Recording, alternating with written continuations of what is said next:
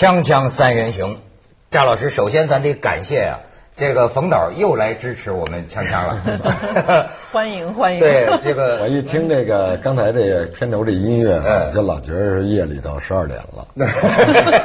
而且这冯导啊，他来我们这个锵锵，上回就说了啊，他主要的这个目的呢是要替我说那句广告之后见。待会儿我提醒你是吧？但是咱首先得跟冯导贺喜啊。对。首日票房啊，超过《阿凡达》不多啊，超过二十万，超过了。但基数可是三千六百万。嗯。嗯，但是呢，这很快就有人聊了，嗯。说中国的票房是不是像 GDP 一样有水分嘛？这个有水分，有水分。啊，有水分，但是这水呢是属于啊，就是偷漏瞒报的水。偷漏瞒报，这怎么讲呢？就是说，你比如说这个电影院，现在咱们观众去买的票可能都是七十、八十一张，甚至有一百的。嗯。但是呢，电影院呢，通通说，哎，咱们弄一个就是说最低限价。嗯，我们这回不是弄了一个三十五嘛，最低限价，很多观众老觉得哟你们涨价了，其实不是，就弄了一个最低限价，只要你有这个最低限价，电影院最后拉通了，都按最低限价给你结账。嗯啊，这是还有的，当然你比如说团体票，不是电脑售票，是手工售票，直接开发票给那单位了，嗯。这个不见得给你报上来，因为这个票房呢是，比如说挣了十块钱，这票房，电影院拿六，拿六。投资人拿四，你这这个这十块钱从电脑里出去了，那就是四六开。嗯。团体票这十块钱从电没从电脑里出去，是咱们哥几个自个儿卖的，这是十百分之百都没你什么事儿。所以你要问我这里有水没有，它只会少不会多了。你瞧，我听这导演像会计似的，我 我真门儿清听得都半懂啊对，嗯，我反正是那个带着我女儿去买票看的。嗯啊多多多我们那个我们附近那个那个新开的电影院，它是八十、啊但是呢，就是你在如果看日场的话是四十、啊啊！但是它可能属于一个新修好的一个影城，嗯我不知道在在一星线城市。期二好像是半价。嗯星期二全天半价。对，所以这个也有很多观众，他就是说，有时候说，哎，这星期二是什么日子？怎么票房那么高啊？嗯，是因为呢，他就等着，哎，这半价咱去看去。哎，但是啊，我有一事儿挺好奇，嗯就说你怎么就敢喊这一口，就过五亿？这个人的这个心理承受能力，你要叫我哪怕心里知道，也别先说呀。啊，这说了是怎么个动机呢？就是就是给自个儿哥撑上了哈。对啊他不把自己晒那儿了啊。这个这个就是，我觉得也是一给自己打气儿的话吧。当然也有点小依据哈，因为常规的中国所谓中国大片，啊的那个常规电影消费者，啊是大概有一千二百万左右。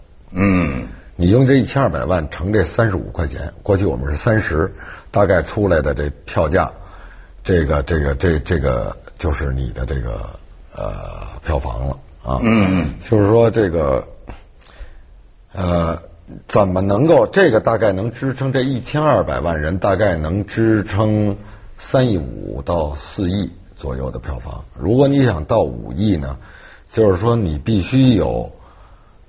四五百万的平常不看电影的新开始入伙的观众进来，新入伙加入黑社会，新入伙的，这就能往那个五亿上冲。那就是说，肯定是可以过这个五亿，甚至到六亿还不是忽悠啊。啊！不是我我我就发现这饭桌上就有人说呀，说叫这一口五亿啊，至少有一亿票房，还就因为叫这一口，因为很多人的心里，好家伙五亿，那我得去看看。我得去今儿今儿那个中影集团的这个这个三平啊，嗯说他说哎，我发现有一规律，就是说首周一个电影上映，首周六的这个票房的数字，差不多是这个电影的票房。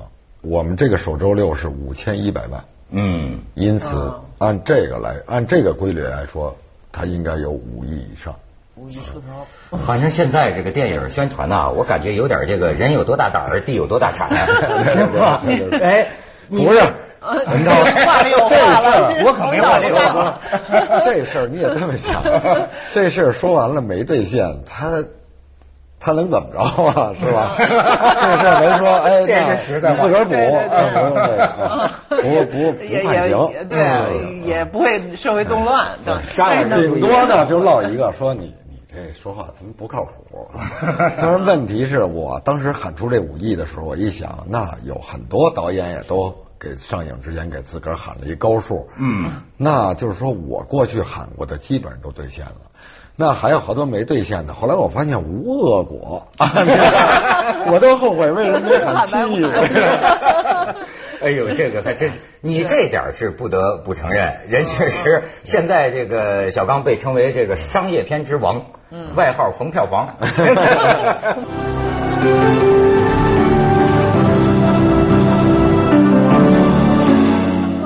听说说，就是是哪哪地是四川还是哪儿？有一个呃有一个娱乐记者问了你一句，对这个电影里边这个女主角李袁元袁年啊的这个形象有有有质疑，就说她怎么是这么一个就是大家都要这么从一而终吗？还是之类的话吧？我我没看到原话，我是听的转述。代表。了然后你就的价值观。代表了落后的价值观，呃，能够就是引导大众都这样吗？啊，现在这个社会，然后你就把他给骂了。我听说是，我不知道这个个现场情况啊。我确实呢，就是听完了这个，他就说有网络呃有评论说你这个李元妮的这个坚持不嫁，它实际上是反映了是一落后的价值观啊。你这电影提倡的是什么啊？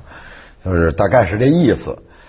我呢，就是我就说这个李元妮的这个坚守啊，就是这个对我本人来说，我觉得我是非常我是尊敬这种坚守的，所以我觉得你这个问题呢，其实有点没人性。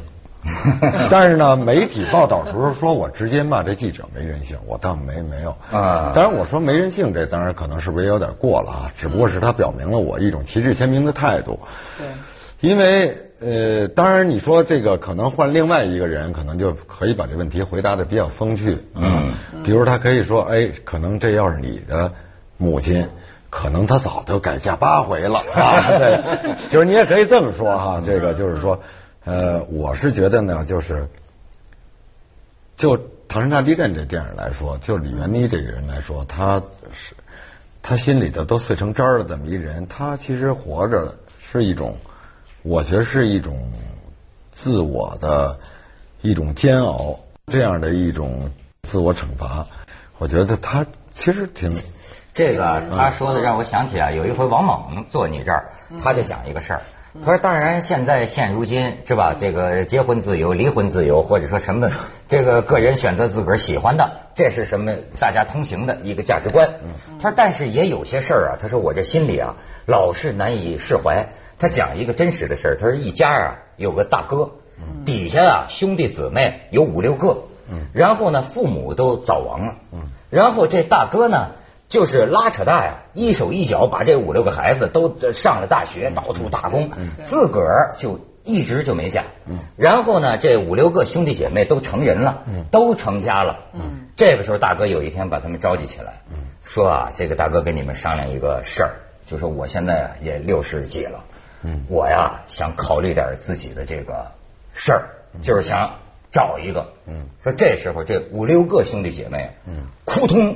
就给他大哥跪下了。嗯，他就当时王蒙讲这个，他说：“我讲这个，你不要误会我，我不是说提倡嗯这个东西。嗯他说：“但是中国人呐，你就知道，嗯，他又有你，你为什么会很感动呢？嗯，就说这个人活着，呃，除了一方面是自由，但另一方面这个责任承担，甚至是拧巴自己一辈子，这又该怎么估价？他有时候我觉得，你比如说孝顺这事儿，嗯嗯。你你这东西你不能说这是一落后的价值观，是吧？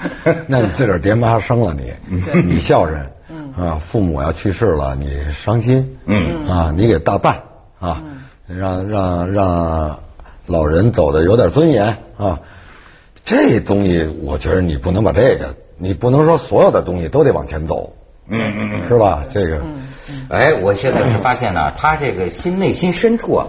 好像越来越往这老根儿上摸了，是吗？有一些不是哥哥，我还是一个，我认我是非常人道主义的，非常人道主义。那个虽然我有的时候也也说了一些不不不正经的话哈，嗯，但是我觉得就是你从我的那个电影里头，其实你你可以看，包括那个喜剧里头啊，就是我其实还是。因为大家老说人性啊，这这导演特别爱说我这电影拍特人性，或者说作家说我这小说写特人性，就是人性也特别复杂，到底是人性的说到这儿，我就觉得你刚才说的这句话，就是说，呃，那个跟那个于季说说的你没人性，其实这个就是说，可能涉及到了一个。讲人性的时候，其实不是只有一种，有好多种。对你来说，这这是人性的东西；对他来说，可能正好相反。对对。可是我觉得你刚才说这哥哥，我也得说姐姐我。我们因为我觉得我们肯定是一代的。姐姐，佳姐，佳姐，佳姐，什么人性？我是非常理解这种的，就是这种，就是比较沉，带着一种比较沉重的。呃呃，东西来保保守持守很多呃价值，古老的价值。反过来说哈，我我呢，我又觉得我也能理解那个年轻人的问题问话。比如说，我说我带着我女儿去看了吧，这是一个九零后，对吧？然后我们一块儿看，我得说这没出息的眼泪，我们俩全掉了好几回。呃，但是呢，就是说看到后边呢，确实我女儿也有了一个，她不是这样的问题，她就觉得，她说觉得这个。丈夫，他说他他本来很觉得是很感动，这个父亲呃，就是这个丈夫拉了他一把，结果把这个女的这命就救了嘛。所以这个妈妈是真的要呃守持守这个哈，但是他又觉得他说。那个他这小孩的想法，他就换了一个。他说：“那你看，他救他是为了什么呢？不是为了让他很快乐的生活下去吗？不是让他就是这下边这三十年就苦苦的，呃，活得像就是像一个好像殉葬品似的这样活着。他没用殉葬品这词儿，但是他是这个意思。嗯，哎，我就想，你看他也很感动，但是同时他又有这个疑问：那是不是这两种人性，他其实？”并不是互相就是相悖。就是这个电影里，头它是它是基本上是代表了我个人的情怀，我的价值观啊。然后呢，我觉得呢，关键是呢，我也同意你那个，就是说这事儿可能说拧了，他有他的价值观，他站在他的价值观上立场。但是实际上呢，他们有的时候你能看出来，他们集体呢跟着憋着坏。比如他问了一个问题，跟着把另另外一记者在问：你这片子在四川？你不担心票房肯定得大败吗？我说为什么呀？你你这种片子等于对灾民是二次打击呀！你拍这电影，啊，你二次伤害呀！夸又一记者说：“你把这特技拍的这么逼真，我们那个真的那这新闻里这种镜头都不敢播，你电影里弄这，你什么意思呀？嗯，你你这是不是诚心刺伤那个灾民吗？”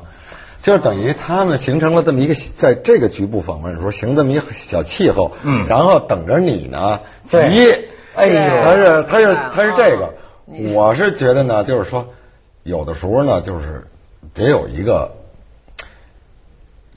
我现在一说什么人说，哎哎说好心的哥们儿说小刚，哎。这个这叫有一话叫什么？淡定，淡定，淡定，淡定，淡定，淡他个定。这个完了之后呢，就是说别急，别急。嗯，哎，这是这是电影，你还能不让人说你是吧？嗯，不可能众口一词啊。对。完了呢，有的呢就说这个，你看这他妈批评都不行哈。对。我呢，活这么大岁数了，我还是能听得出来，就是这个批评里头是带着那个，对，是真的觉着你这个你这东西。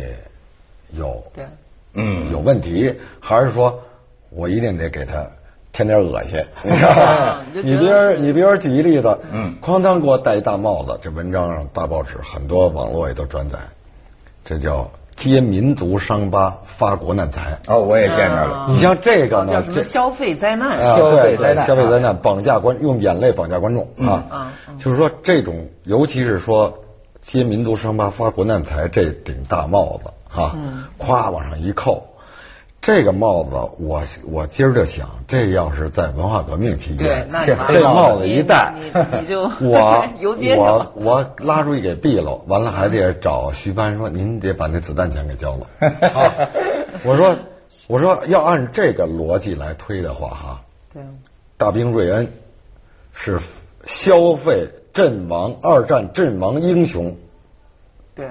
呃，消费他们，嗯，呃，泰坦尼克号是消费沉船遇难者，对，辛德勒的名单是消费犹太民族的苦难史。嗯，这个芙蓉镇是消费文革呃受迫害的人的这个这个这个。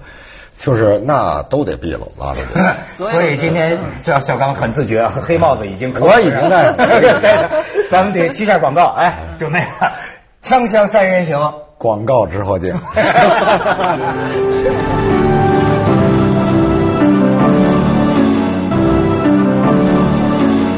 老实说，我最近准备研究一下冯小刚这个人物。